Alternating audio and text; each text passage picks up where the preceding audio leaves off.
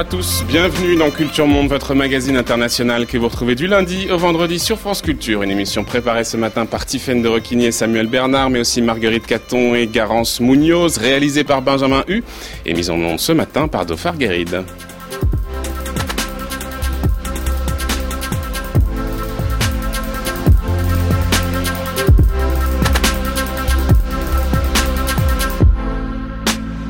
Comme chaque vendredi, on vous propose un sujet d'actualité internationale avec nos partenaires du monde. Marc Semo a bravi le, le, le, la neige et le froid. Bonjour Marc. Bonjour. On va parler ensemble des Balkans. Cette semaine, la Commission européenne a rendu public une proposition de relance du processus d'élargissement de l'Union européenne aux six pays des Balkans occidentaux, la Serbie, le Kosovo, la Macédoine, l'Albanie, le Monténégro et la Bosnie-Herzégovine. Sur le plan théorique, cette perspective n'a rien de vraiment nouveau. En effet, en 2003, lors du sommet de Thessalonique, l'Europe avait solennellement déclaré que ces pays avaient vocation à rejoindre l'Union, mais dans les faits, le chemin semble encore long, d'autant que tous ces pays ne sont pas au même stade dans les négociations. Alors qu'est-ce qu'on peut attendre de la relance de ces négociations, justement 15 ans après le sommet de Thessalonique? Quelles sont les avancées, les efforts pour stabiliser ces régimes qui, pour l'heure, ne semblent pas à la hauteur des exigences pour espérer leur intégration? Et les Balkans pourraient-ils échapper à l'Europe? Voilà la question sur laquelle nous allons nous pencher tout à l'heure.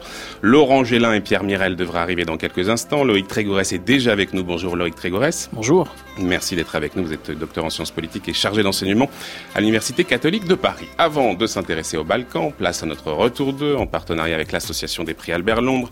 La journaliste qu'on accueille ce matin revient du Mali, c'est Claire Ménial. Bonjour. Bonjour. Merci beaucoup d'être avec nous. Vous êtes journaliste, vous êtes euh, journaliste au service international du Point. Et on vous reçoit pour une série de reportages qui sont parus dans le Point, mais aussi sur le site du Point Afrique. Et puis vous êtes par ailleurs pris Albert Londres 2016. Euh, vous êtes intéressé, vous, intéressez depuis de nombreuses années maintenant à la question des flux migratoires, en particulier en Afrique. Vous êtes d'ailleurs vous êtes rendu très récemment au Niger, à Agadez. On a eu l'occasion d'en parler ensemble il y a quelques semaines. Euh, et pour vos derniers reportages, vous êtes allé donc au Mali, dans la région de Yélimané et de Kayes. Donc on est à l'ouest, au nord-ouest, Kayé. Caille. Au nord-ouest du pays, euh, quasiment à égale distance entre euh, avec la frontière sénégalaise et mauritanienne à peu près. Euh, votre reportage s'ouvre sur un événement tragique. On a des anciens qui sont réunis autour du père d'un jeune homme qui vient de perdre la vie quelques jours plus tôt en traversant la Méditerranée pour l'Europe. Sa mère est prostrée sous son voile, son père se lamente. Ce jeune homme fait partie d'une communauté, les Soninké, euh, qui entretient visiblement un rapport très particulier à l'immigration. En fait, ces jeunes migrants constituent le poumon économique par lequel les villages, les communautés là-bas survivent. Oui, c'est très étonnant parce que c'est vraiment une partie du Mali euh, dans laquelle vous euh, euh, vous passez devant des villages qui sont tous euh, très équipés par rapport à d'autres endroits du Mali et par rapport au Sahel.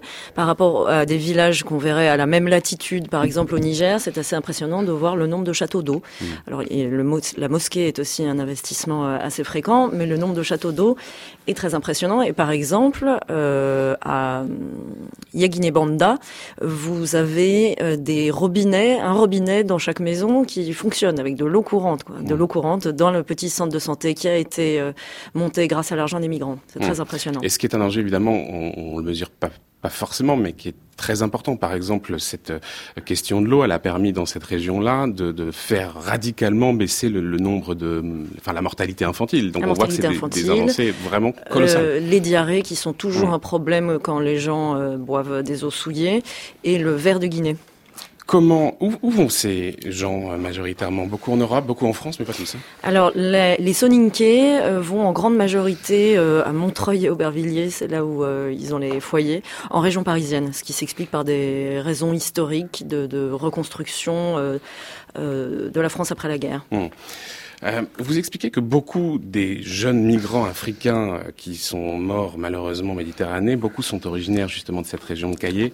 Euh, en avril 2015, par exemple, lorsque 800 migrants périssent durant la traversée, 133 sont originaires précisément de, de cette région. Comment expliquer que cette... du cercle même de Yélimané. Du cercle. Comment expliquer que justement cette région soit aussi encline à pousser ces jeunes dans des projets, dans des parcours migratoires? En fait, il y a des raisons euh, historiques. Donc l'ethnie soninké euh, qu'on appelle aussi au moment de la colonisation Saracolais, est une ethnie agricole, mais euh, les colons français l'emploient comme lapto, capitaine de rivière, L-A-P-T-O-T-S. Mhm. Ils deviennent euh, marins tout court et au long cours, si je puis dire. Ils se mettent à euh, faire des transatlantiques. Euh, certains s'installent au Havre et à Marseille, où ils deviennent les têtes de pont de l'immigration. En fait, le migrant a tendance à aller là où il existe déjà quelqu'un qui peut lui assurer le gîte, le couvert et pourquoi pas un, un, bon plan pour un travail. Et par la suite, en 45, quand le général de Gaulle crée l'Office national de l'immigration, qui est l'ancêtre de l'actuel OFI, pour reconstruire la France. Les Français n'ont pas du tout envie de voir débarquer des Italiens, des Espagnols, des Portugais. Euh, les Africains, à cette époque, sont citoyens français. Donc, euh, c'est en réaction à une forme de xénophobie française qu'on va chercher des Africains, des Algériens, qui pour beaucoup sont déjà installés à Marseille. Euh, beaucoup ont des hôtels, des, ils ont monté des petits cafés. Beaucoup n'ont aucune envie d'aller en région parisienne, dans les usines de Renault, à Billancourt, par exemple. Donc, souvent, ils recommandent leurs cousins qui sont à Dakar. Hmm. Et, et c'est comme ça qu'on embauche euh, énormément de, de Ouest-Africains à ce moment-là, qui n'ont pas besoin pour, pour venir en travailler euh, en France de visa jusqu'en 86, 1986. Hmm, hmm. Cette tradition migratoire, elle fait qu'il y a un vrai modèle qui s'est mis en place. Euh, vous expliquez par exemple que dans un village, on tient un cahier dans lequel on va consigner tous les envois d'argent des migrants, on va regarder aussi ce qu'on dépense, on a une comptabilité extrêmement précise, extrêmement transparente, on mentionne également les emplois des uns et des autres. Euh, donc tout ça est extrêmement euh, organisé. Euh, comment c'est organisé justement? Par qui? Comment on décide de qui va aller où pour aller faire quoi? C'est une organisation qui repose entièrement sur la confiance. Vous avez par exemple dans le petit village de Yarka où on a, on a vu les carnets de comptes. C'est des grands carnets, des cahiers Clairefontaine, hein, comme on peut les acheter en France. ça repose sur la confiance. Il y a un détenteur du compte unique. Euh, sur lequel euh, les habitants de Montreuil, Aubervilliers, euh, Paris versent de l'argent à destination de leur cousin qui est au village. Et donc le détenteur du compte va tirer l'argent pour lui, on lui fait confiance, hein. on avait donné 170 euros, il va tirer les 70 euros. Et parfois, il y a de la cotisation pour l'équipement du village, pour toute la communauté. Et vous avez notamment rencontré un homme qui est parti travailler à l'étranger, qui finalement est revenu au pays, il vous explique que sa famille lui manquait trop, euh, qu'il a décidé de rentrer, sauf que sa famille, elle, n'était pas forcément ravie de le voir rentrer. Parce que ce qu'on mesure pas forcément, c'est que euh, ces migrants qui rentrent au pays sont un peu vus comme des, ratés, des lâches, des gens qui, au fond, n'assument pas leurs responsabilités. Et ces revenants sont très mal vus, sont stigmatisés. Brahima Keita, oui, ils sont stigmatisés euh, quand ils rentrent, parce qu'on, d'une on estime qu'ils ont une chance inouïe d'être en France et qu'ils sont en train de la gâcher. D'autre part, c'est une rentrée d'argent qui va s'arrêter.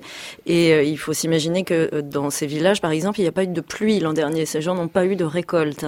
Si les migrants n'envoient pas d'argent, et en fait, ils prépayent des aliments dans les épiceries qui sont créées dans les villages, donc vous pouvez aller retirer le riz qui a déjà été payé, etc. Et bien, ils n'ont rien à manger. Donc, c'est très mal vu de rentrer, à tel point que même ceux qui ont été expulsés euh, sont mal vus. On les croit pas. On dit mmh. qu'ils fuient leur responsabilité mmh. d'aide à la famille. Mmh. Ce qu'il faut comprendre aussi, c'est que ce que disent ces habitants, c'est qu'en réalité, ils n'ont pas tellement le choix. Euh, L'État ne s'occupe pas d'eux, les marginalise, et d'une certaine manière, ils n'ont pas d'autre alternative que celle de, de, de, migrer. Et au fond, on pense que l'État est tellement euh, euh assume tellement peu ses responsabilités qu'en réalité, euh, on met en place des, ces dispositifs donc qui permettent de s'en sortir. Et, et cette marginalisation, elle génère aussi des mouvements autonomistes. C'est ce que vous racontez. Il y a par exemple un front euh, qui a émergé et qui vise à s'émanciper de la tutelle de l'État. FARC, ouais, ouais. Euh, en fait, euh, les pays qui étaient anciennement des colonies françaises se singularisent par leur euh, forte centralisation. Ça se traduit par le fait que la région de Caille, typiquement, est incroyablement mal développée. La route de Bamako à Caille, qui fait à peu près 600 euh, km, euh, moi j'ai mis 14 heures à la parcourir parce qu'on a perdu le roulement de la roue avant droite, tellement la route est pourrie. C'est mmh. une série de trous dans le goudron. Euh, c'est sûr que c'est un frein au développement économique et qu'il il y, y, a une très forte rancœur des populations caillésiennes mmh. vis-à-vis -vis du pouvoir central.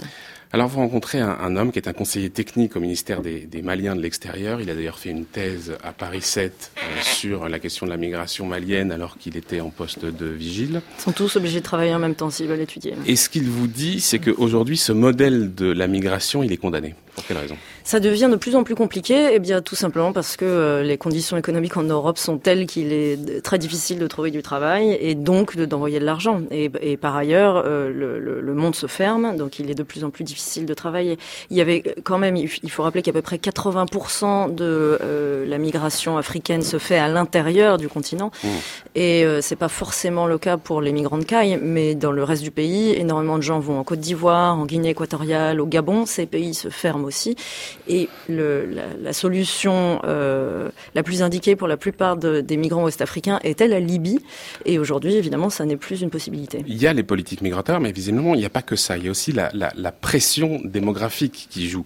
Les migrants, visiblement, ne veulent plus ou ne peuvent plus, d'ailleurs, s'occuper de tout le monde. Et donc, très souvent, ce qu'ils font, c'est qu'ils partent. Et puis ensuite, quand ils rentrent, ils vont acheter une maison pour leur propre famille et laisser un peu de côté, d'une certaine manière, le reste de la communauté. Donc, au fond, le principe de réalité euh, laisse place à l'individualisme. Il y a aussi ça qui joue. C'est devenu une réalité, en effet. les investissements pour la communauté, je pense qu'il y a un changement de mentalité. Des générations plus jeunes ont moins envie d'investir dans un château d'eau et investissent plus directement euh, pour la famille. En revanche, la question qui se pose, c'est vont-ils s'habituer à investir dans des activités économiques qui soient créatrices d'emplois? Vous avez rencontré un homme qui s'appelle Moussa Mara, qui est un homme politique malien, euh, candidat malheureux à l'élection présidentielle de 2013, mais finalement heureux parce qu'il va être nommé Premier ministre. Ça sera l'un des plus jeunes de l'histoire du pays à 39 ans. Il a publié un, un, livre qui s'appelle Le chaînon manquant, euh, qui évoque justement cette question. Il s'appelle Jeunesse africaine, le grand défi à relever. D'accord. Euh, et qui revient justement sur ce vide laissé par euh, la diaspora, euh, parce qu'évidemment cette diaspora c'est une force motrice qui manque au pays pour penser le développement de ces territoires, mais à partir d'initiatives locales. Il a monté un parti qui s'appelle Yelema, qui veut dire le changement, en Bambara. Il l'a fondé en 2010 et il est candidat, je crois, à la présidentielle qui va se dérouler en été, à l'été prochain. quelle est son analyse de la situation, des difficultés sociales et économiques de son pays, de cette question de la migration, et quel est son projet pour le pays? Alors il a un point de vue très intéressant qui est que sa, grande force, qui est sa jeunesse, est aussi sa faiblesse, euh, puisque dans, le, contexte politique africain, euh, la, jeunesse est, souvent vue comme une faiblesse. On a du respect pour les anciens. Euh, il, y voit là l'une des causes très importantes de la migration, puisque ce sont des sociétés qui laissent très peu de place et de responsabilité aux jeunes. Par exemple, vous avez dans la constitution malienne des dispositions très claires qui disent que un concours de la fonction publique a nombre de points égal, le candidat le plus âgé va toujours l'emporter. Si vous avez des élections pour une mairie à nombre de votes égal, c'est toujours le candidat le plus âgé qui va l'emporter. Pour lui, c'est aussi l'une des choses qui fait qu'une jeunesse qui est plus largement au chômage euh, ne, ne, se sent ne se sent pas euh, accepté dans son pays. Et, lui, il veut renverser cette logique. Il veut renverser cette logique. Oui, ce serait l'une des premières mesures euh, symboliques qu'il adopterait. Ce serait de changer ces dispositions de, qui, qui sont, euh, selon lui, gérontocratiques. Ce que dit aussi Moussa Mara, c'est qu'il veut lutter justement contre ces départs. Comment compte-t-il s'y prendre? euh, il, dit en effet qu'il faut appuyer sur le, développement d'entreprises locales et c'est vrai qu'il est assez dur avec la diaspora en disant que pour l'instant elle fait des choix euh, d'équipement, de beaucoup de mosquées qui ne contribuent pas à l'économie. Ça va plaire aux responsables politiques européens, ça? Ça pourrait, ouais. pour pour l'instant, je, je, pense que le euh, c'est ce que lui dénonce. la France et l'Europe n'ont pas pris conscience de l'importance de la diaspora. Hum. Il met aussi beaucoup l'accent Moussa Moura sur la question du, du système éducatif. Il faut absolument, dit-il, que les formations soient plus en adéquation avec euh, les besoins sur place. Euh, il considère aussi, et là c'est peut-être un point plus difficile à faire passer, Claire Ménial, c'est qu'il y a peut-être une politique démographique euh, qu'il faut mettre en place pour contenir justement l'expansion démographique. c'est une des raisons, en tout cas c'est ce qu'il dit, qui explique cet échec du système éducatif. comment ce discours de contrôle démographique passe auprès des populations et des autres responsables politiques maliens Très mal. Euh, souvenez-vous, c'était en juillet 2017, Macron a parlé de, de défis civilisationnels de l'Afrique. C'était extrêmement mal pris en Afrique. La réalité, c'est que dans toute la bande sahélienne, on a des taux de, fécondité qui sont extrêmement élevés. Euh, pensez par exemple euh, à Zinder au Niger, on est à 8,2 enfants par femme. C'est la limite euh, biologique en fait, hein, puisque vous pensez bien qu'il y a certaines femmes qui ne peuvent pas avoir d'enfants, donc ça veut dire qu'il y en a d'autres qui ont 13 par exemple. Et euh, ceci combiné à la crise du modèle agricole, euh, puisque les terres sont épuisées, ça, ça pose un réel problème dans ces régions qui sont très largement, euh, très largement agricoles. Il n'y a pas d'autres activités, il n'y a pas d'industrie. Donc c'est un message essentiel à faire passer et très très difficile. Il arrive à le faire passer parce qu'on on comprend quand c'est Emmanuel Macron qui l'adresse que ça pose problème. Mm. En revanche, quand c'est un Malien, est-ce que c'est différent? Euh, j'ai vu, étant donné les, les, réactions sur Twitter euh, à ce papier, je, je, vois que même de la part d'un Malien, c'est difficile à faire passer. Hmm. Est-ce qu'il peut gagner l'élection présidentielle? C'est assez peu probable à mon avis, mais bon, il peut. Euh, il peut se réserver une place dans un gouvernement. Hmm. Merci beaucoup, Claire Ménial, d'être passée dans nos studios. Vous allez retourner dans le froid et dans la neige. Un grand merci. Je rappelle que vous êtes journaliste pour Le Point. Vous avez donc publié un certain nombre d'articles et euh, dans Le Point, dans le magazine, et sur le site du Point Afrique, et que vous êtes aussi euh, prix Albert Londres 2016. Euh, merci beaucoup. À bientôt. Merci à vous.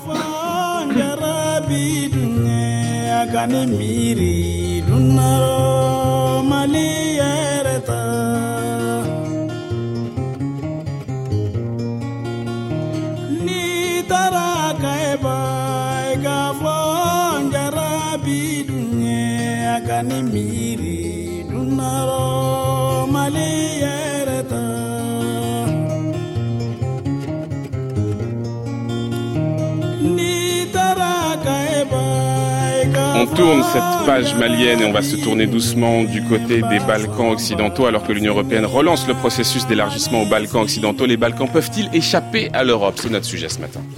France Culture, Culture Monde, Florian Delorme. Et oui, parce que cette semaine, la Commission européenne a publié son nouveau plan d'action pour l'adhésion à l'Union européenne de ces six pays des Balkans occidentaux, la Serbie, le Kosovo, la Macédoine, l'Albanie, le Monténégro et la Bosnie-Herzégovine. C'est plus qu'une question de volonté, si l'on peut dire. Soit en tant qu'Union européenne, nous exportons la stabilité, soit nous importons de l'instabilité, et nous avons vu à quel point la région a été fragile et le reste encore. Certaines personnes surestiment cette influence, d'autres jugent réaliste l'influence russe. Je pense que l'Union européenne doit faire tout ce qu'elle peut. C'est le bon moment et c'est un geste important pour l'Union européenne de dire officiellement qu'elle veut inscrire à nouveau dans l'agenda des institutions l'élargissement vers les Balkans. On entendait Johannes Hahn, le commissaire de l'Union européenne pour la politique régionale et l'intégration européenne, mais aussi l'eurodéputé hongrois Andor Delis. L'Europe sait bien que la perspective d'une intégration à court terme, à moyen terme est très improbable.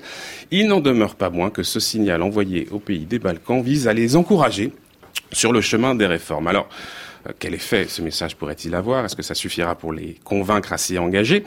Euh, Les Balkans pourront-ils échapper à l'Europe? C'est les questions qu'on se pose ce matin. Pour ce faire, Loïc Trégourès est avec nous, Pierre Mirel, mais aussi Laurent Gélin. Merci beaucoup d'être avec nous ce matin. Euh, Marc, on commence ensemble. Il y a évidemment assez peu de chances, hein, on le sait, que cette intégration se fasse et à l'horizon 2025 qui a été évoqué par Jean-Claude Juncker. D'abord parce que Bruxelles est déjà, rappelons-le, dans une procédure de divorce avec la Grande-Bretagne et qu'on l'imagine mal euh, gérer les deux de front que par ailleurs on réalise aussi combien c'est difficile de gérer une Union européenne à 28, bientôt à 27, et que bon, rajouter encore des États membres, ça risque d'être compliqué. Par ailleurs, on a aussi des États membres qui se permettent quelques libertés, disons, avec l'État de droit. Je pense à la Hongrie, je pense à la Pologne aussi, que c'est peut-être pas utile de renforcer ce club des démocraties libérales. Mais en revanche, c'est vrai que ce, ce message euh, venu de Bruxelles permet aussi d'abord de, relancer les discussions et de remettre sur la table cette hypothèse, cette perspective. Et ce qu'on espère, c'est que ça aura un effet.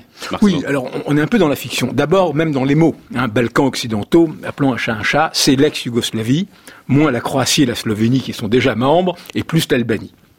Ensuite, cette question, effectivement, comme tu le disais, interpelle l'Union européenne sur son projet et sur elle-même.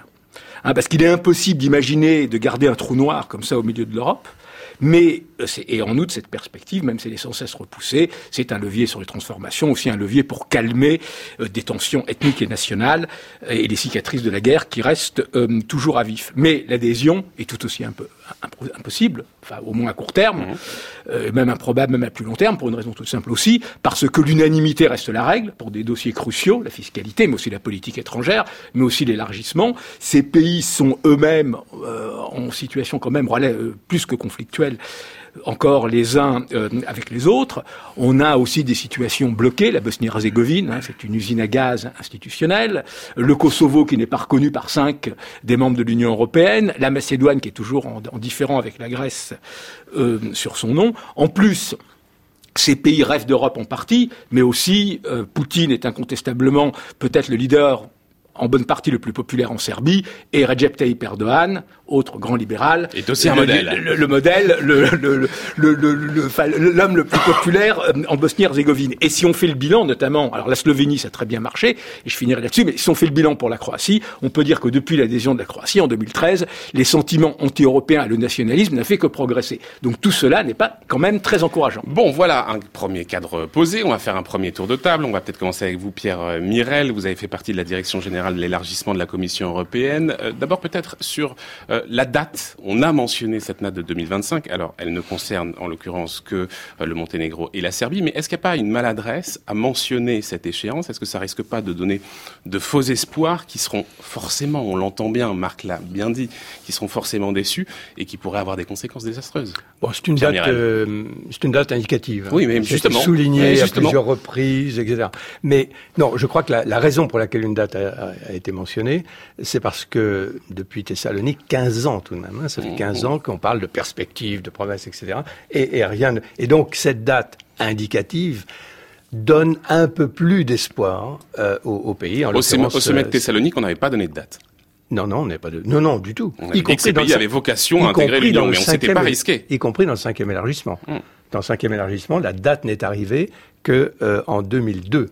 Euh, mais, mais, malgré tout, c'est un sursaut qui, qui, qui, est, qui se manifeste avec le, le, document de la Commission. Je crois un sursaut euh, assez, euh, assez salutaire, parce qu'il y avait une lassitude des, des citoyens le processus, l'Union européenne décrédibilisée, le chômage, le, la fuite des jeunes, etc. Et donc il fallait euh, montrer que euh, quelque chose d'autre pouvait être fait.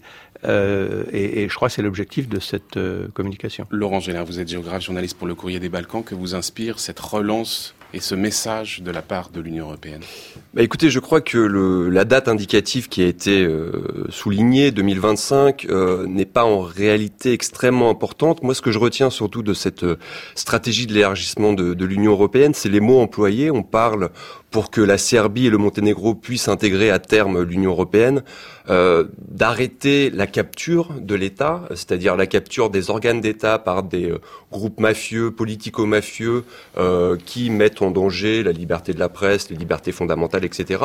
Donc plus qu'une date 2025, on peut dire 2025, 2030, 2035, ce qui me paraît important, c'est les mots employés par l'Union européenne qui mettent un terme, je pense, à une dizaine, quinzaine d'années de, euh, de relative inertie, c'est-à-dire que les, les, structures européennes ont fermé les yeux sur les régimes corrompus, mafieux, au nom du principe de, euh, euh, de stabilité de la région. Hein. On a toujours peur des irruptions comme ça soudaines de violence dans les Balkans, et ce principe de stabilité a permis à des dirigeants autoritaires et, et, et nationalistes eh bien de, hmm. de prendre le pouvoir pour pouvoir calmer chez eux euh, les tensions, mais en même temps pour pouvoir imposer très largement et très fortement euh, leurs pattes euh, autoritaires. Donc à mon avis, c'est ce, ce, ce, ce vocabulaire-là, capture de l'État, qui est important à retenir. On finit ce premier tour de table. Justement, Loïc Trégorès, ce vocabulaire, c'est vrai que l'Union européenne a eu des mots extrêmement difficiles disant que finalement ces élites politiques étaient souvent liées au crime organisé. C'est la formule qui a été utilisée par euh, la Commission. Euh, est-ce que là aussi, c'est un bon message de la part de l'Union d'être de pointer du doigt euh, ces régimes, même si évidemment il y a des problèmes et évidemment le crime organisé est assez largement malheureusement représenté et que la corruption est un vrai problème, etc. Mais Loïc Trégorès. Alors oui, à condition d'aller au bout de la logique. Ça veut dire qu'il y, a une forme de paradoxe à dire la Serbie et le Monténégro sont les États qui techniquement sont les plus avancés, c'est vrai, ils ont ouvert le plus de chapitres, etc. Mais euh, dans toute la description euh, capture de l'État, crime organisé, etc., euh, c'est une description qui s'applique très bien au Monténégro et qui s'applique très bien à la Serbie. Donc là, derrière les mots, il faudra que les mécanismes de contrôle qui seront mis en place y compris avec la société civile sur place, euh, soit à la hauteur. Parce que si c'est pour dire ça et ensuite continuer euh, le chemin, ouvrir des chapitres, fermer des chapitres, etc., la nouvelle stratégie ne sera nouvelle que sur le papier. Alors mm. c'est salutaire d'avoir ce changement sémantique, mais il faut qu'il soit suivi de quelque chose. Sur la Sachant que la Serbie et le Monténégro, rappelons-le, sont c'est deux pays pour lesquels les discussions sont déjà engagées. Voilà, oui, ils ont plus de chapitres, ils sont les plus avancés. Sur la date de 2025, juste un mot, si on veut être positif, euh, alors 2025, 2027, c'est pas important, si on veut être positif, c'est peut-être l'idée de, de dire aux populations locales, vous voyez, nous, on vous fixe un horizon. Maintenant, si vous n'y êtes pas dans, disons, une dizaine d'années, euh, vous pourrez vous en prendre qu'à vos gouvernements. Nous, on est là, on, on, on est prêt, mentalement, on est prêt à vous ouvrir la porte en 2025, 2026, 2027, disons. Si vous n'y êtes pas, vous pourrez vous en prendre qu'à vos gouvernements, ce ne sera pas de notre faute. Et ça, ça renverse la perspective, ça renverse la, responsabilité. Mmh. Marc Semo. Oui, euh, mais ce qu'il n'y a pas, depuis tout le processus d'élargissement à l'Est, un problème à la base, c'est-à-dire les critères de Copenhague étaient d'une certaine façon taillés sur mesure pour la, pour la Tchécoslovaquie, la Pologne. Hein, C'était, voilà, on enlève les, aspects dictatoriaux, institutionnels du communisme et ces sociétés civiles, euh, il y avait Solidarność en, en Pologne, etc., euh, fleurissent. Le problème, c'est que, on l'a déjà vu avec la Roumanie et la Bulgarie, on le voit maintenant avec les pays des Balkans, euh, ces sociétés civiles sont profondément gangrénées par la violence, la corruption, les mafias, etc. Donc il y a un peu, au-delà du fait que c'est bien de parler de capture de l'État et de mettre le doigt, est-ce qu'il n'y a pas quand même une grande hypocrisie à dire les élites, l'État, etc. et ne pas voir cette réalité des sociétés civiles et surtout qu'est-ce qu'on peut faire pour ces sociétés civiles? Sur la Roumanie, sur la Roumanie et la Bulgarie, ça n'a pas été très brillant ce qu'on a pu faire jusqu'ici. Mmh. Pierre Mirel, sur cette hypocrisie, peut-être qu'il faudra détailler aussi quels sont les, objectifs à atteindre, les critères euh, exigés par Bruxelles. Euh, justement, je crois qu'il y, a deux éléments qui sont importants dans cette euh, communication. L'un, c'est le rappel d'une procédure qui a été adoptée en 2011, au moment où le, la décision a été prise d'ouvrir les négociations au Monténégro, et qui, qu'est-ce qu'elle dit? Elle est rappelée dans la communication. Elle dit que les progrès sur les négociations dans leur ensemble ne pourront avoir lieu que s'il y a progrès réel et sur le terrain en matière de droits fondamentaux, lutte contre la corruption, etc. C'est un rappel, ça n'a jamais été fait avant. Euh, si, à condition que ce soit suivi, encore une fois, la question démocratie, stabilité se, se mmh, posera. Mmh. Mais si cette procédure est suivie avec une seconde qui est une grande innovation, euh, qui tient en quelques lignes, dans la partie 3, mais elle est importante, on peut acheter la stabilité et les réformes. C'est-à-dire un accroissement de l'aide pré-adhésion, une montée en puissance pour éviter, au moment de l'adhésion, vous savez, par exemple, un, nouveau pays membre reçoit des milliards qui tombent sur la table, c'est un poison économique, euh, c'est difficile à absorber. Et là, la proposition, c'est d'avoir une montée graduelle de l'assistance, parce qu'elle est nécessaire maintenant, mais avec un lien avec les réformes, justement, corruption, euh, etc. C'est la première fois. Et un lien sur les questions bilatérales pour éviter ce qui se passe aujourd'hui entre la Croatie et la Slovénie, accepter avant l'adhésion. À savoir un, différent territorial pour le coup. Voilà, et accepter l'arbitrage. Et une fois que l'arbitrage est rendu, devenu État membre, de dire je ne le respecte plus. Oui, par exemple pour la Serbie, euh, elle est priée de passer un traité avec le Kosovo. Euh, oui, un accord avec le Kosovo pour mettre fin à ce conflit. Alors, justement, mais comment on peut imaginer, alors que quand même il y a cinq pays de l'Europe qui ne reconnaissent pas le Kosovo? Oui, non mais je, oui. On, va alors on, va on va on va revenir sur le Kosovo. Euh, Laurent Gélin sur cette question des, des critères d'adhésion et cette mécanique qui a été mise en place. Oui, juste pour revenir sur le Monténégro. Alors les dirigeants monténégrins à Podgorica clament au effort qu'ils sont le pays des Balkans le plus avancé sur le chemin d'intégration européenne. Alors le Monténégro a ouvert 30 des 35 chapitres de négociation, mais il n'en a refermé qu'un seul. Donc le chapitre sur les relations internationales qui est le plus facile à refermer, tout ce qui concerne la justice, l'état de droit, la liberté de la presse, etc. Tous ces chapitres sont encore en, en, ouverts et, à mon avis ne sont pas prêts d'être fermés. Donc on voit qu'il y a un processus de négociation. Euh, il y a des avancées certaines, c'est-à-dire que ces pays sont en train de négocier, mais pour refermer tous ces chapitres, ça va prendre encore beaucoup de temps et les le gouvernement monténégrin et les dirigeants politiques monténégrins on les connaît, ils sont au pouvoir depuis 20 ans et ils n'ont pas franchement montré 27 euh, ans, 27, ans, euh, ils n'ont pas franchement montré un enthousiasme démographique, euh, démocratique jusqu'à présent. Donc, Loïc Trégorès et puis ensuite on met cette question du Kosovo sur la table, Marc. Oui, il y a juste, il y a juste ce qui vient d'être dit très important. Il y a juste quelque chose qu'il faut qu'il faut bien comprendre. Les, la plupart des gouvernants dans la région n'ont objectivement, politiquement, pour eux-mêmes, pas intérêt à intégrer l'Union européenne. Ils ont intérêt à ce que le processus dure le plus longtemps possible pour pouvoir en parler, pour phagocyter euh, une éventuelle opposition démocratique qui serait plus pro-européenne. Il n'y a pas besoin, puisque nous, on est, nous-mêmes pro-européens. Euh, et donc, plus le processus dure, et plus on peut, euh, sous couvert de dire nous sommes euh, sur le chemin de l'Union européenne, en fait, euh, être dans une position de conservation du pouvoir, tout en évitant euh, d'avoir de vrais débats, de vrais débats démocratiques et politiques. Oui, parce que ce qu'on remarque dans beaucoup de ces pays-là, c'est qu'en réalité, tout le monde à peu près est pro-européen, tout le monde a un discours pro-européen, et que c'est le formidable levier par lequel on se maintient en pouvoir en réalité, et ce qui par ailleurs décrédibilise totalement le, le discours pro-européen de l'intégration à l'Union européenne. La question de Marc tout à l'heure sur le Kosovo, qui n'est effectivement pas reconnu par un certain nombre d'États membres, et notamment par l'Espagne. Euh, Est-ce que on peut envisager euh, la candidature du Kosovo compte tenu de ce problème-là? On est très loin d'une très loin d'une candidature du Kosovo. Euh, non seulement pour cette raison-là, mais aussi à cause d'une véritable déliquescence du, du, du, du, pouvoir au Kosovo. Mais est-ce qu'on peut imaginer d'intégrer la Serbie, qui est quand même un des pays qui a commencé les négociations, sans que la question du Kosovo soit d'une manière ou d'une autre résolue? Ça me semble là aussi un peu baroque. Non, c'est la condition, puisque la Commission l'a mis en, condition. C'est la condition pour la Serbie.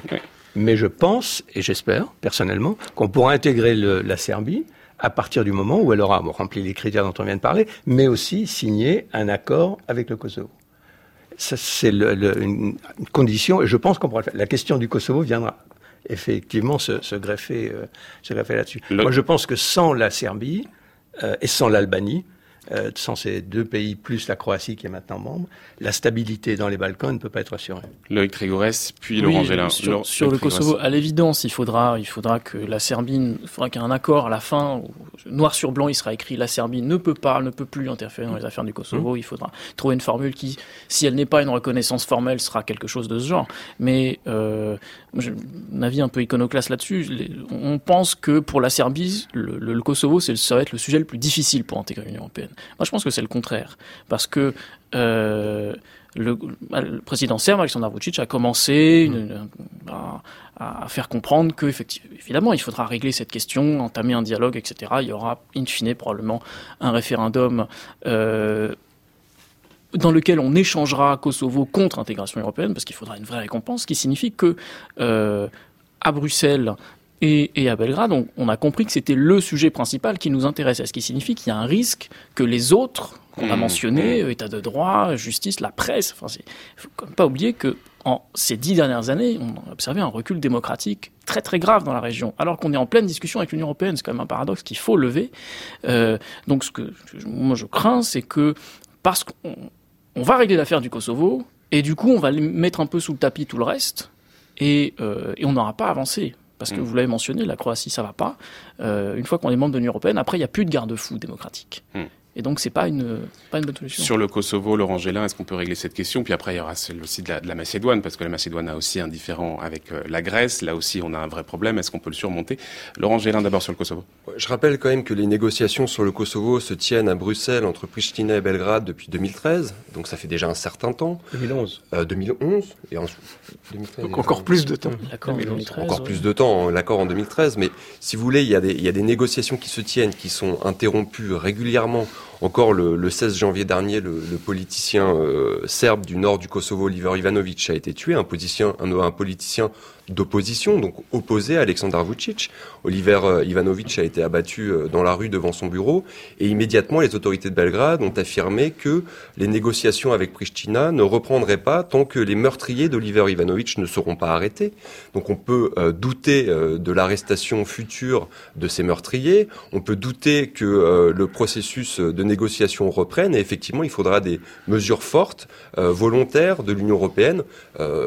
voilà concrètement il, faut, il faudra proposer quelque chose de très très gros à la Serbie pour qu'elle puisse lâcher euh, euh, bah, le Kosovo et ce, ce formidable moyen de, de, de pression sur mm. à la fois l'Union européenne, à la fois sur le, sur le Kosovo et sur euh, toutes les, tous les équilibres régionaux. Donc il faudra, il faudra lâcher quelque chose mm. d'extrêmement gros. Alors les doigts se sont levés. On va commencer par Pierre Mirel et ensuite Loïc. Oui, je, je, voulais simplement ajouter, il y a aussi une, une autre raison à la difficulté de, de poursuivre le dialogue, c'est que le, une des décisions les plus emblématiques, l'association des municipalités du Nord, le Nord étant maintenant à 95% habité par des, des, Serbes, cet accord qui a été fait entre les deux parties n'est toujours pas mis en œuvre. Et ça, c'est le Kosovo qui ne l'a pas mis en œuvre. Euh, pas, la, pas, la, Serbie. Donc il y a aussi des raisons du côté de, de Belgrade pour trouver des prétextes pour euh, ne pas, de prétextes d'ailleurs fondés dans ce cas-là. Loïc Trigores Oui, sur le Kosovo, juste un, un, tout petit point sur le Kosovo même. Euh, il y a un tribunal euh, alors international, mais enfin à la haie, mais sous droit euh, local du Kosovo, euh, qui a ouvert ses portes et qui, qui va inculper, alors on ne sait pas très bien quand, mais qui va inculper un certain nombre d'individus liés aux crimes de guerre commis par l'armée de libération du Kosovo en 98-19. Il se peut très bien que le président actuel, que le premier ministre actuel, que son frère fassent partie des inculpés. Donc on, on va peut-être au devant de la décapitation de, de, du top de la classe politique euh, du Kosovo, euh, dans un moment où le parti d'opposition principal, Ven Dossier, est lui-même en, en, pleine scission. donc pour le Kosovo même, indépendamment des relations avec la Serbie, indépendamment même des accords de démarcation avec le Monténégro, en interne même, on va au devant de, de sérieux remous. Hmm.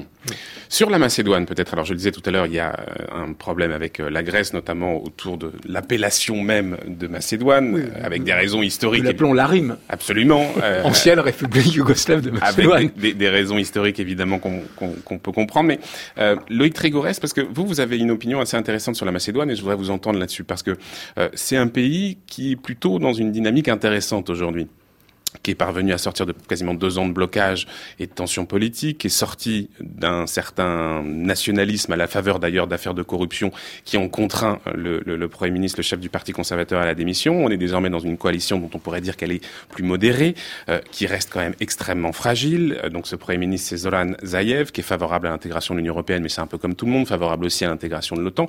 Et vous, vous dites qu'au fond, c'est le moment pour la Macédoine d'envoyer pour le coup un signal extrêmement clair et très ostentatoire pour ouvrir un peu la porte euh, c'est le moment d'envoyer un signal à la Macédoine. la Macédoine, a déjà envoyé des signaux. Il a signé, un traité d'amitié avec la Bulgarie.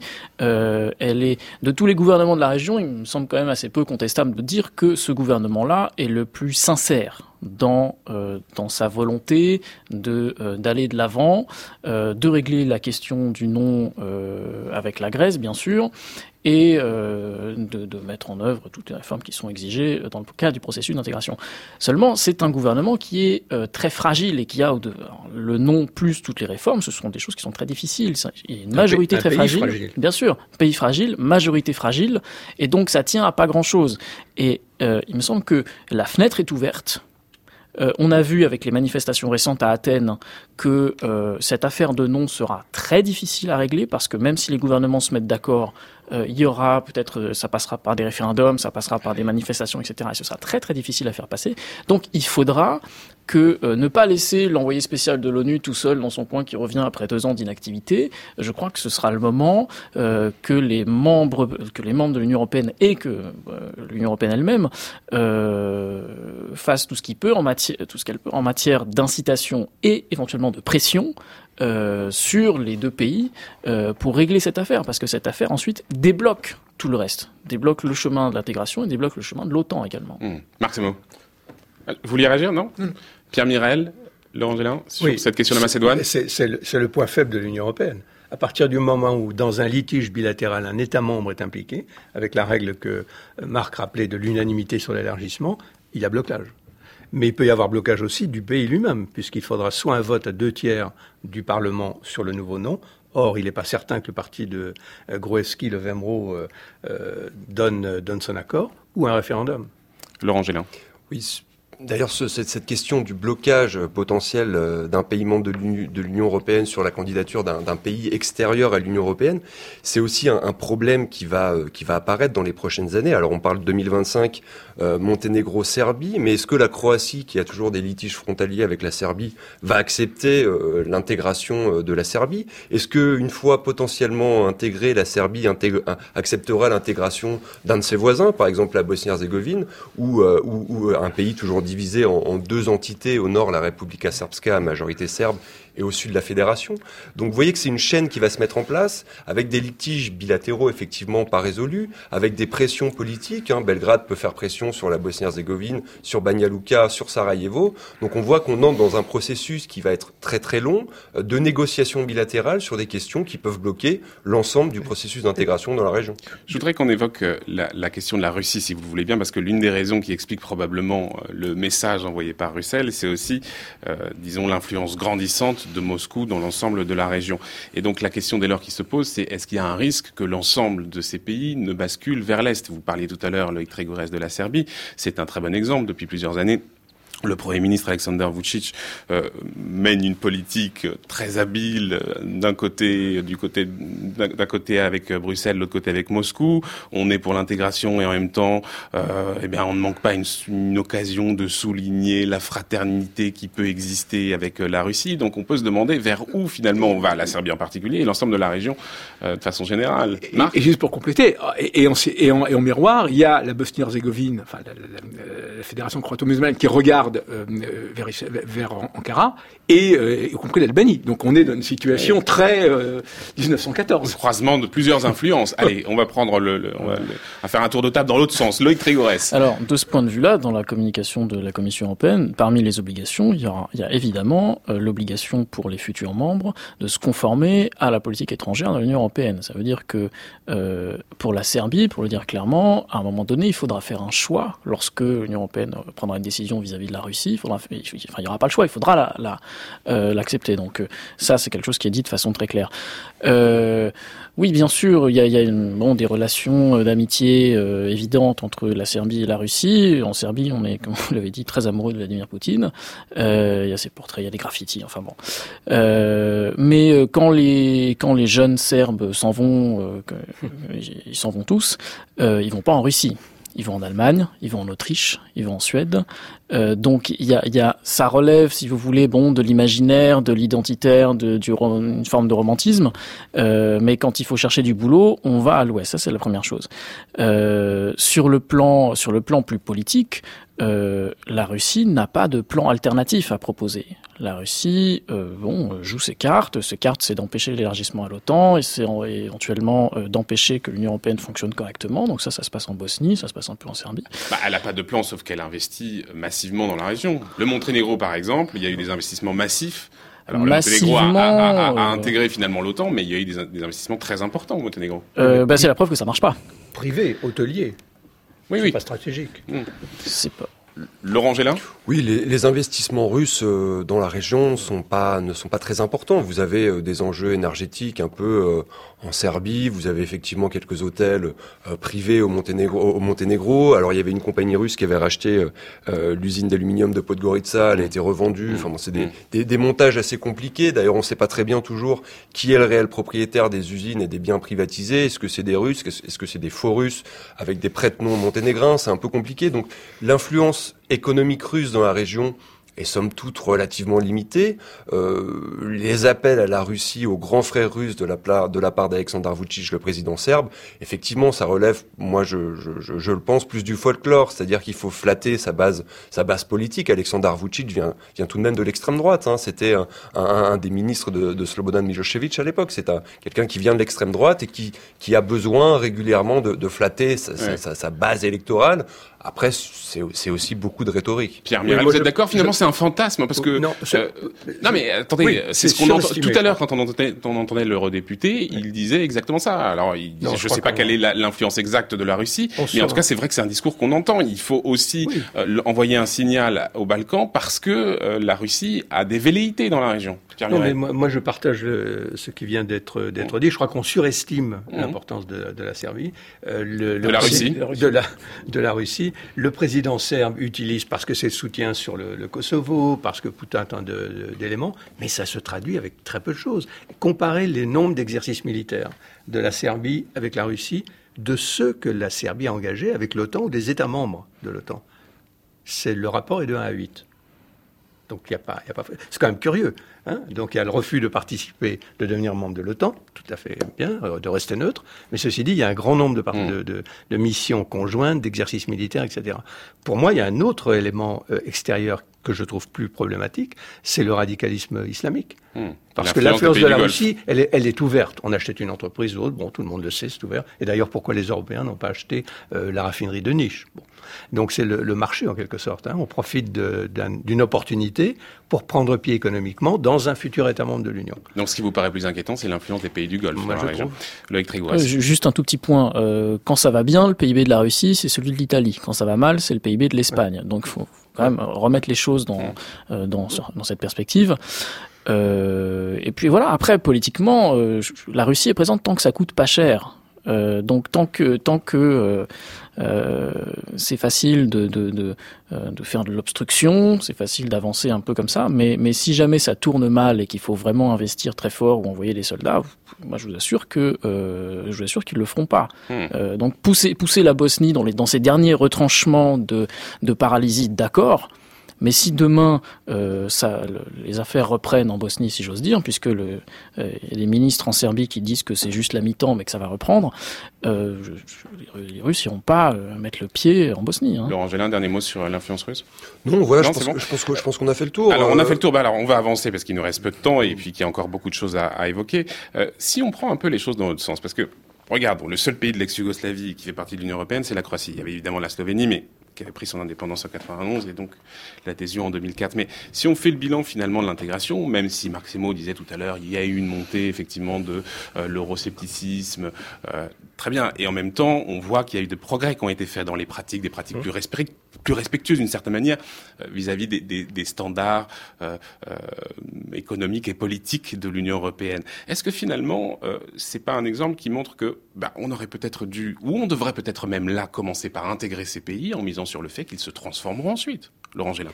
Écoutez, les, les, les ah, je la pose, je la pose, écoutez, je la pose. Les, les, Laurent Balkans, les Balkans occidentaux, ça a tout cassé 20 millions de personnes. Si on avait décidé en 2000, au tournant démocratique, à la chute de Slobodan Milosevic, à la mort de Franjo, de Franjo Tudjman en Croatie, si on avait mis en place un vrai plan Marshall pour les Balkans, en, en, en, intégrant rapidement tous ces États, je pense qu'on n'en serait pas là aujourd'hui. C'est 20 millions de personnes, c'est rien du tout pour l'Union européenne. Donc là, on se retrouve euh, dans une situation inextricable avec des chaînes d'intégration qui vont être extrêmement compliquées à mettre en place, comme je, comme je le disais tout à l'heure. Donc vous les... pensez qu'on aurait dû le faire? On aurait, aurait peut-être pu les... essayer, on aurait mmh. pu faire des investissements massifs, je sais pas, je suis pas économiste, mais on aurait pu essayer quelque chose. Et on a promis euh, une intégration future hypothétique contre, dans un premier temps, euh, le, la, la, livraison des, des, criminels de guerre des années 90, ce qui a pris des années, ce qui a permis aux populations dans les pays des Balkans de se dire on nous enlève nos héros nationaux pour pouvoir intégrer l'Union européenne, mais peut-être qu'on finalement on veut pas de cette Union européenne. Voilà, je pense qu'il y, y, a eu des mmh. erreurs qui ont été faites dans les dans les années 2000, euh, et aujourd'hui on se retrouve dans, dans, ce bourbier qui est un Pierre peu... Mirel, vous n'avez pas l'air du tout d'accord. Et ensuite non, non, j'imagine mal que l'Union européenne aurait pu ouvrir les négociations à la Serbie sans que des deux grands criminels de guerre, euh, dont l'un est encore en appel à, à la haie, n'aient été arrêtés. Euh, alors c'est vrai que ça, ça conduit à un excès de, enfin un retour plutôt de nationalisme. Qu'est-ce que c'est cette Union européenne? On nous enlève nos, nos héros comme comme mais, mais tout de même. Mmh, maximum. Et puis un problème majeur, c'est qu'une fois qu'un pays est pleinement intégré, on n'a plus de moyens de pression oui. sur lui. Et ça, on le voit quotidiennement avec la Pologne et la Hongrie. On le voit en partie avec la Croatie et ses différents territoriaux. Imaginons ce qui se passerait maintenant et ce qui serait fait même avant, justement à propos de la question des criminels de guerre oui. dont on parlait si ces pays avaient été intégrés. Oui, alors c'est un vrai problème parce que nous sommes sous présidence bulgare, mais euh, euh, la Bulgarie, la Hongrie, euh, la Croatie sont et pire encore la Grande-Bretagne puisqu'elle s'en va, euh, sont, sont les avocats les plus avancés sur l'élargissement, mais alors ce sont de bien piètres avocats lorsqu'on regarde euh, dans quel état ils sont. Euh, sur la justice, je suis d'accord avec Pierre Mirel. Et là, dans la communication, il y a euh, tout ce qui concerne, à mon avis, c'est très important, tout ce qui concerne les efforts qui doivent être faits sur, disons, la réconciliation, la commission vérité et réconciliation qui, vient de la, société civile, et et sur les personnes disparues c'est toujours un dilemme. Si vous exigez euh, l'arrestation des criminels de guerre, les, les, gouvernements sur place vont le faire passer pour une obligation européenne au lieu que ce soit présenté comme un devoir interne. Et il y a le risque que euh, ça se poursuivre sur euh, bah, sur ce qui reste en matière de justice. La deuxième chose, c'est que euh, on est parti pour oui des élargissements qui vont vont durer. Pense que je serais mort avant que la Bosnie intègre l'Union européenne. Euh, ah oui. enfin, vous êtes assez jeune, hein, les auditeurs se rendent pas compte, mais vous êtes assez jeune. Quand même. Mais les gens s'en vont. C'est ça la lame de fond. Les gens s'en vont. Les gens s'en vont. Les Je pense que la Bosnie et Herzégovine sera morte avant d'intégrer l'Union européenne. C'est-à-dire concrètement qu'il n'y aura plus personne. Il y a des régions entières dans l'est de la Bosnie où vous avez plus un médecin à 300, 400 km à la ronde, où vous avez plus un jeune dans certains villages, mais pas que en Bosnie. dans l'est de la Croatie, qui est pourtant membre de l'Union européenne, vous avez des régions entières qui se vident. Le même phénomène est observable, par exemple, dans l'ouest de la Bulgarie, dans l'est de la Serbie. Les Balkans, aujourd'hui, c'est une région qui est en sursis. C'est-à-dire qu'avec un taux de natalité extrêmement faible, avec un taux d'émigration extrêmement fort. Est-ce que dans ce contexte, on va tout droit vers une crise généralisée? Il y a quelques semaines, le Premier ministre albanais, Edi Rama, expliquait, je le cite, si la perspective d'une adhésion s'éteint ou devient une illusion, les choses pourraient mal tourner. Oui, mais d'où l'importance. Une crise généralisée est possible. Oui, mais d'où l'importance dans la communication de l'économie? La moitié de la communication en termes de langage, c'est sur l'économie. Est-ce que les choses pourraient mal tourner? Ah, si la perspective disparaissait complètement? Mmh. Moi, je le pense, oui. Laurent Gélin C'est toujours dur à dire. Le pire n'est jamais probable, heureusement, euh, n'est jamais certain. Euh, c'est dur à dire. Je pense que les sociétés des Balkans, quand même, sont largement fatiguées des affrontements guerriers. Il y a toujours des minorités euh, un peu excitées, mais les sociétés dans leur ensemble, les jeunes de, 18 à 30 ans, ce qu'ils veulent, c'est travailler et avoir une famille euh, comme tout le monde.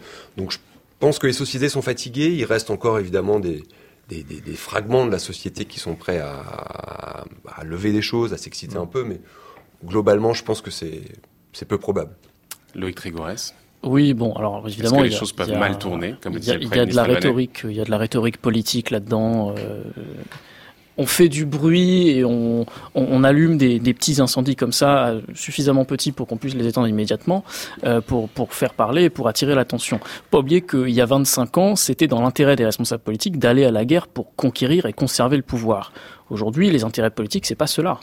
Euh, c'est euh, de conserver le pouvoir, certes, mais pas par la guerre, par euh, un processus qui va, qui va prendre des années.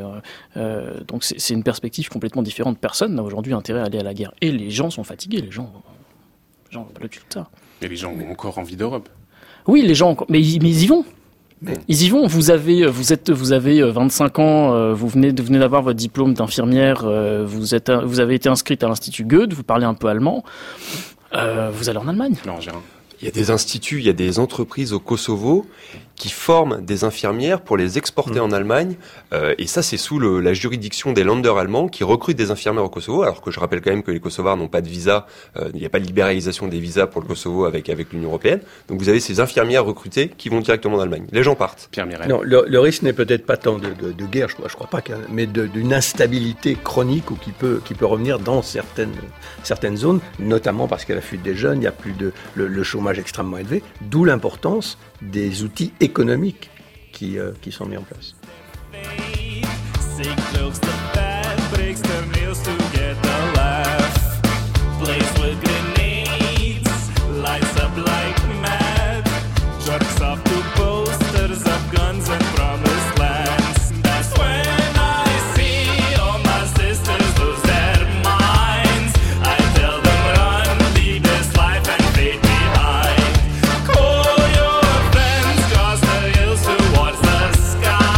Du groupe serbe Taco Laco pour tourner cette page euh, des Balkans. Merci beaucoup à tous nos invités d'avoir été avec nous ce matin. Laurent Gélin, Pierre Mirel, Loïc Trégourès et un grand messie à notre Marc Semo national qui nous accompagne chaque vendredi, notre partenaire du monde. Merci infiniment, messieurs.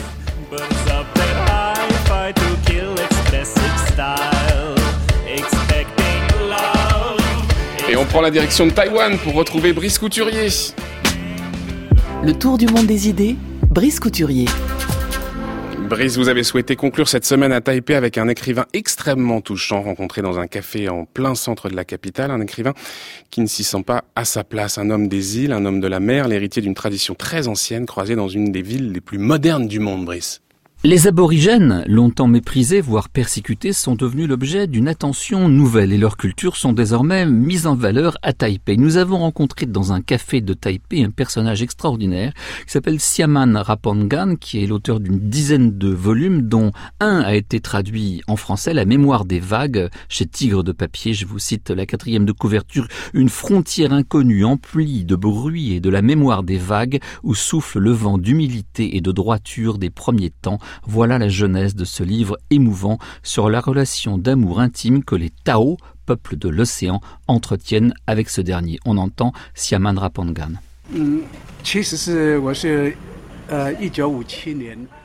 En fait, je suis né en 1957 sur l'île des Orchidées. Je fais partie du peuple de la mer. Mon peuple ne comprend pas du tout les populations du monde chinois. Ainsi, lorsque nous apprenons le chinois à l'école, c'est comme une langue étrangère et c'est très difficile pour nous. Apprendre la langue, la culture, le mode de vie des populations chinoises, tout cela est très difficile pour nous. Quand vous dites euh, qu'il vous fallait réapprendre les traditions après vos études à Taipei, est-ce que ça veut dire qu'elles avaient été, ces traditions, perdues, refoulées, interdites? Il n'est pas question ici de vouloir rejeter sa propre culture, mais à mon époque, nous vivions une véritable discrimination de la part du gouvernement. Hmm. Quand je suis venu à Taipei pour étudier, j'ai eu beaucoup de mal à m'adapter. Et puis, quand je suis retourné sur mon île, réapprendre la langue et le mode de vie de mon peuple a de même été compliqué. De retour à la maison, j'ai passé plus d'une dizaine d'années à pêcher, réapprendre ma langue, construire des canoës, et j'y suis parvenu. Et c'est alors qu'est venue ma vocation d'écrivain.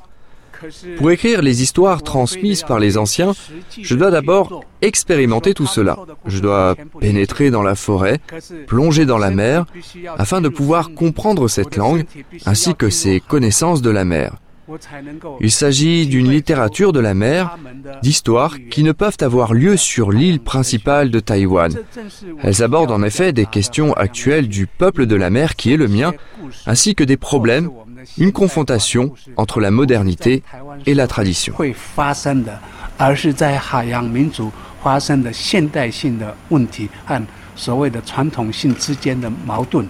Est-ce que vous ressentez un conflit entre vos deux identités, aborigènes et chinoises de Taïwan, ou est-ce que vous conciliez aisément les deux?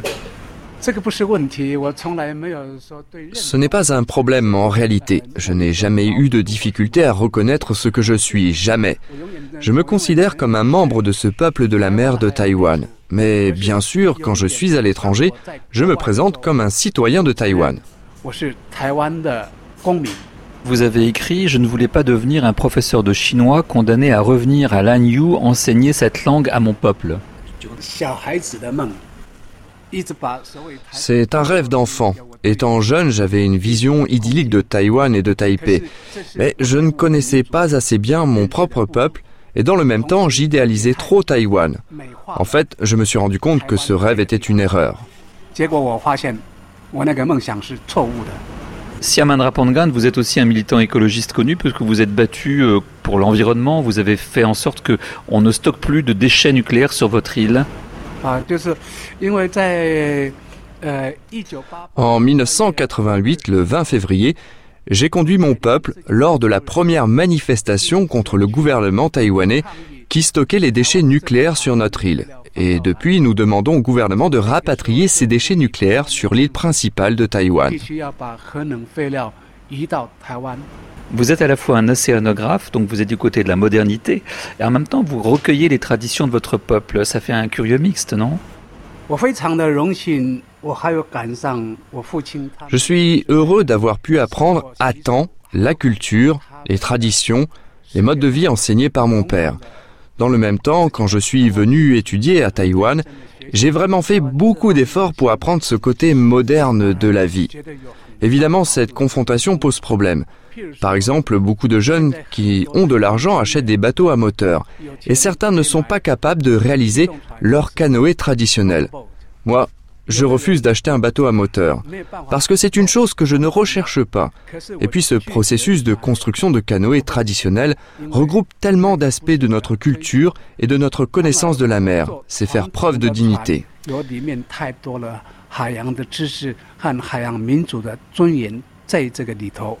Merci beaucoup, cher Brice, et un grand merci également à Xavier Mel qui a assuré la traduction toute cette semaine. On vous retrouvera euh, la semaine prochaine en direct depuis Paris. On vous laisse rentrer tranquillement, quitter Taïwan pour retrouver euh, notre euh, studio ici à la Maison de la Radio.